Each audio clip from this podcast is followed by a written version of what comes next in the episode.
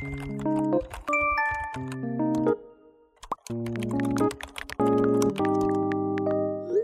迎收听 WiFi 热点 On Air，我是小原子，我是小镜子。小原子，你不知道记不记得一件事？什么事？好像 TikTok 刚到台湾来的时候，很多 YouTuber 也都加入了 TikTok 的行列。可是过一阵子之后，好像又没有了，就是消失了吗？嗯，可能 TikTok 生态不太适合 YouTuber。我也不是非常的了解。那我们今天呢，就特别邀请了一位在 TikTok 上拥有四万多粉丝的美食部落客。Wow, 那他是一个超级大正妹派熊哦。他介绍很多非常美味的美食在 TikTok 上。他在 TikTok 上呢，在很短的时间就拥有了四万的粉丝，好厉害。嗯，那我们就来问问他，到底 TikTok 在台湾呢是怎么样一个市场，以及他能够为台湾带来什么样不同的创作者生态呢？好，那我们欢迎派熊。Hello，Hello，大家好，我是派熊。那可不可以简单的稍微自我介绍一下？哦，oh, 我本身是一名布洛克，然后在今年五月的时候才加入 TikTok 行列。哦，那派熊，你为什么会突然从布洛克转移，好像也开始做起了 TikTok 呢？其实那时候是看到我身边有朋友在滑 TikTok，然后我就想说，哎，那我也来看看，就是到底它的魅力之处是在哪里。然后随着看在上面就有蛮多的是跟风的影片呐，然后我就觉得，哎，怎么就是这样子的影片有什么吸引力吗？后来才开始就是决定。那如果我做的是创作型的影片的话，那是不是也会有一定的市场在？嗯，你这么说，我倒是想起了当初我一开始接触到 TikTok 的时候，好像很多人都跟我说，TikTok 就是一些搞笑影片啊，嗯、对，然后一些很奇怪的创意创意影片这种类型的东西比较多，所以好像不知不觉就有一种，嗯，那是小屁孩才会玩的软体这种。算是刻板印象吗？你觉得呢？嗯，其实我觉得像现在我们在跟别人谈论到 TikTok 这个 app 的时候，都还是蛮多人会觉得，哎、这不就是一个潮流影片吗？上面的质量好像蛮低的，然后你怎么会去做这样子的一个创作？嗯，你会决定踏入 TikTok，一定是有你自己发现了什么，或者是觉得这是有商机的，才会去做这个创立频道这件事情嘛？那你可以跟我们分享一下，你在 TikTok 上有没有什么呃出乎你意料的收获呢？嗯，那我原本其实，在经营 TikTok 上面，我有去看了嗯大陆他们那边的抖音，那他们其实你如果有去划过大陆抖音的话，你就会知道它上面其实是。嗯，创作者的质量是非常高的，包对，然后包括还有许多的，就是不管是情境剧啊，或者是美食类，然后各种的，其实他们都嗯很像我们现在 YouTube 的嗯生态，只是他们是变成是短视频，但是他们的创作者其实都是嗯含金量都非常的高，然后呢，包括接了很多业配，然后已经发展成像是网红这样子的一个嗯级别这样子，哦，对，所以是不是？嗯，台湾有 YouTube，那大陆那边就是变成了抖音这样子一个百家争鸣的创作现象。嗯，是。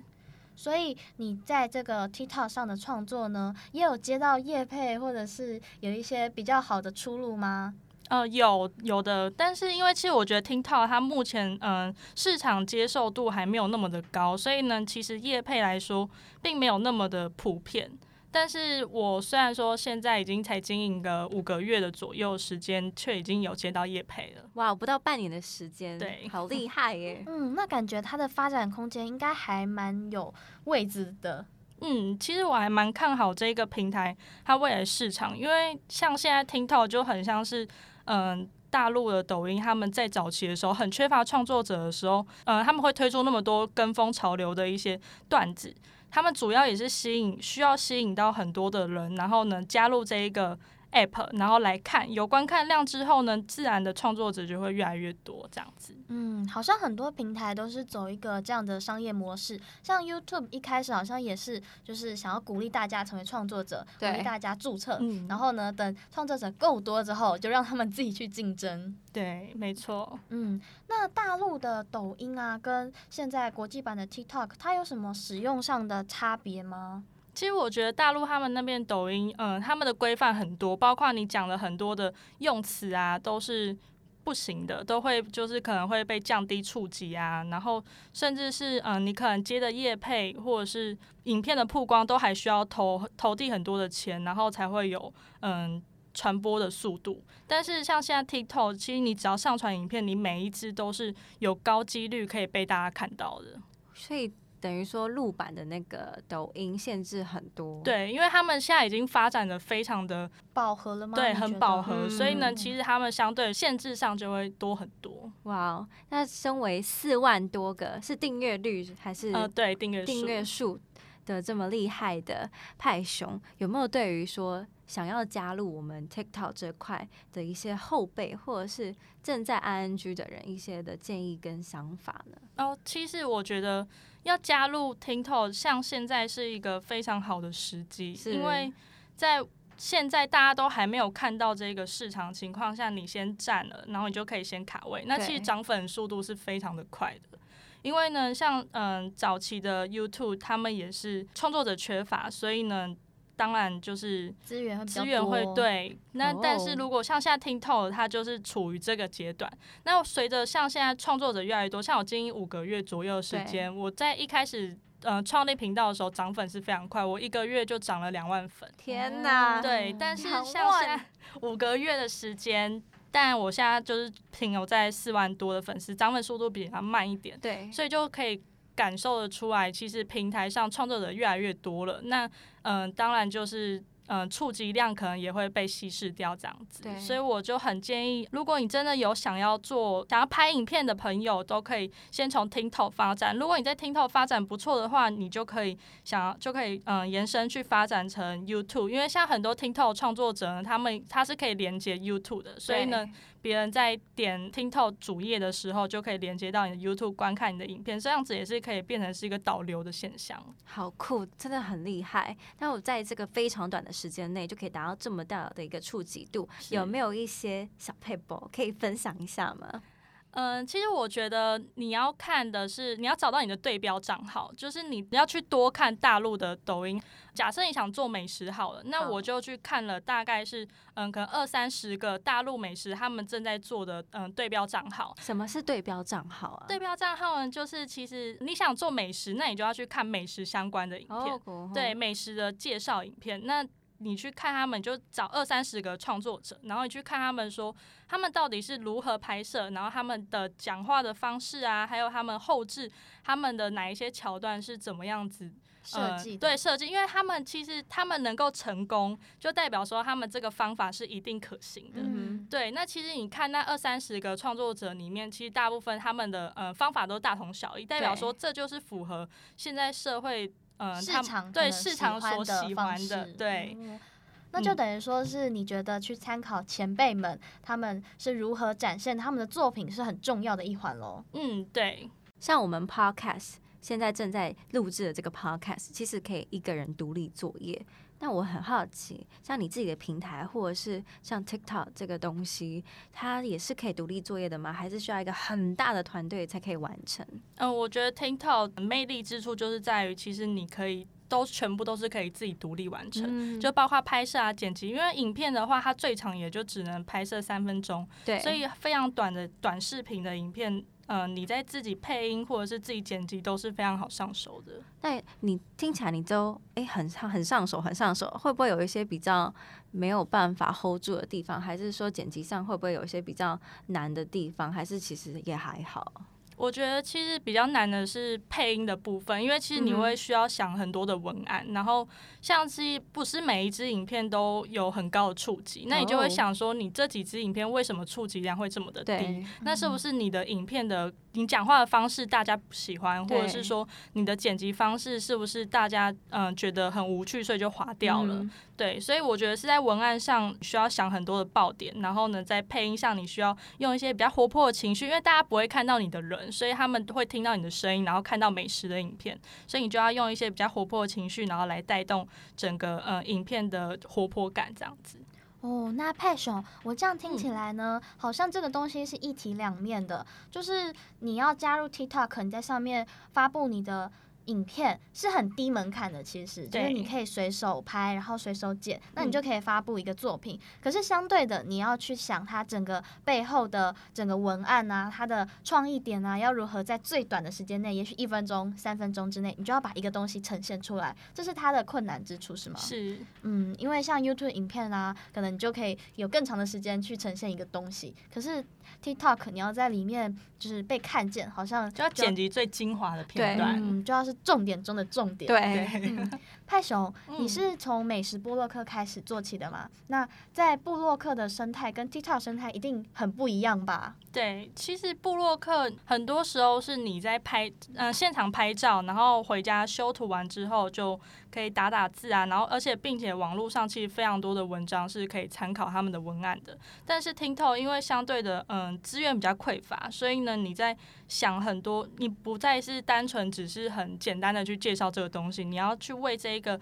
食品，你要去想更多的形容词，嗯、然后更多的爆点要怎么样去包装它，然后让大家看了不会马上就划掉这样子。对，对啊，就不像我，我可能吃东西就只会说好吃不好吃，这三个字就想不出来了。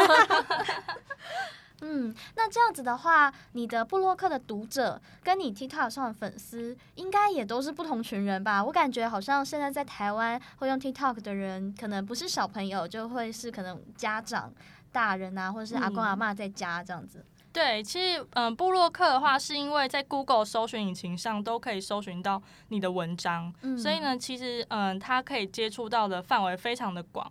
但是呢，TikTok 它上面，嗯，它有一个演算法是针对说，嗯，假设你喜欢的是美食的话，它就会一直推荐是美食。所以其实相对 TikTok 的，嗯，含金量会比较高，原因是因为它的受众都是非常的，嗯，正确的。性是这样吗？对。哦。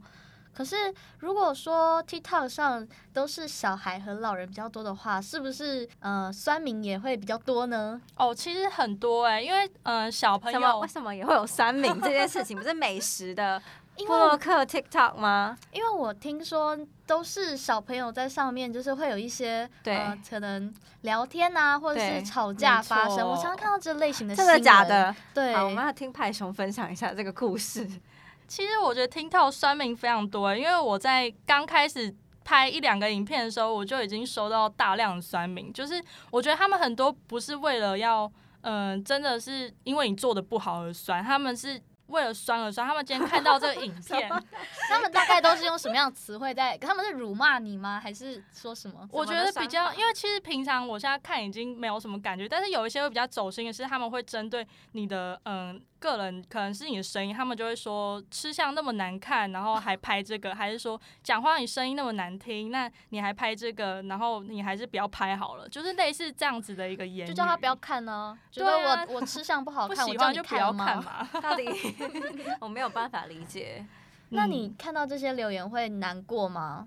嗯、呃，一开始经营的时候会，因为其实我一直想说，那不是好像是 YouTube 那种很大级别，然后才会遇到酸民，但是我才刚做，然后怎么会就遇到这么多的酸民这样子？啊，就如果在 YouTube 上你做频道什么，感觉都只有什么百万 YouTuber 他们才会就是什么回复酸民。对，没错。那其实我现在看到的话，已经嗯。呃像有一些真的是还蛮有真心的建议，可能是说你讲话速度太快了，那我就会再从中去调整这样子。其实我觉得有时候他们的酸，嗯、呃，有一些还是是具有你可以需要去改进的地方，这样子、嗯。有的可能只是简单的建议你，对对对，让你更好。对，那这样子的话，你觉得如果现在有其他的？弟弟妹妹啊，他们就想当一个创作者，那他们要开始创作属于他们的 TikTok，嗯。那你会希望他们用怎么样的心态去加入这个战场呢？因为我感觉好像现在的小朋友人人都有一个网红梦，真的真的。其实我觉得经营 TikTok 非常的简单，最主要是，嗯、你要找到你自己的利基市场。什么叫利基市场？就是你要知道你自己要做什么。就是假设说你今天，呃，你是一个很喜欢看书的人，那你就可以做成为一个说书人。那假设说你今天很喜欢吃美食，那就可以跟我一样是介绍美食。但是美食又有很多种，像是嗯、可能美食探店啊，就是我在做。但是也有嗯、可能是吃超商美食的，那或者是说可能是呃，开箱那种罐头食品，然后做创意料理的。对，其实那种都是很不一样。那你主要你就是嗯、呃，我觉得你的频道一定要是。一样的作品，就是你只要是美食，你就是一直做美食下去，而不是掺杂很多，就是可能你又做美食，然后又拍潮流影片，然后又做其他的，嗯，可能不一样的主题这样子。因为这样子的话，就会造成你往后你要接业配的话就会不纯，然后呢，受众上也会比较的不纯粹这样子。所以听起来还是就是以你自己有兴趣的，你本身可能也是专业的部分去下手。是。派熊，谢谢你今天跟我们分享这么多你一路走来的经验，累积下来的宝贵精华，还有是个酸民的分享。没错。那最后呢，可不可以请派熊自己稍微来宣传一下，可能你在经营的部落格？哦，好啊。那我是派熊，那我目前我的部落格匹克邦叫做派熊爱吃派，那我的 TikTok 频道叫派熊美食趣。谢谢派熊今天跟我们来做一个简单的分享。嗯、那今天的节目就到这边喽，我是小镜子，我是小原子。我们下次再见，拜拜拜拜。拜拜。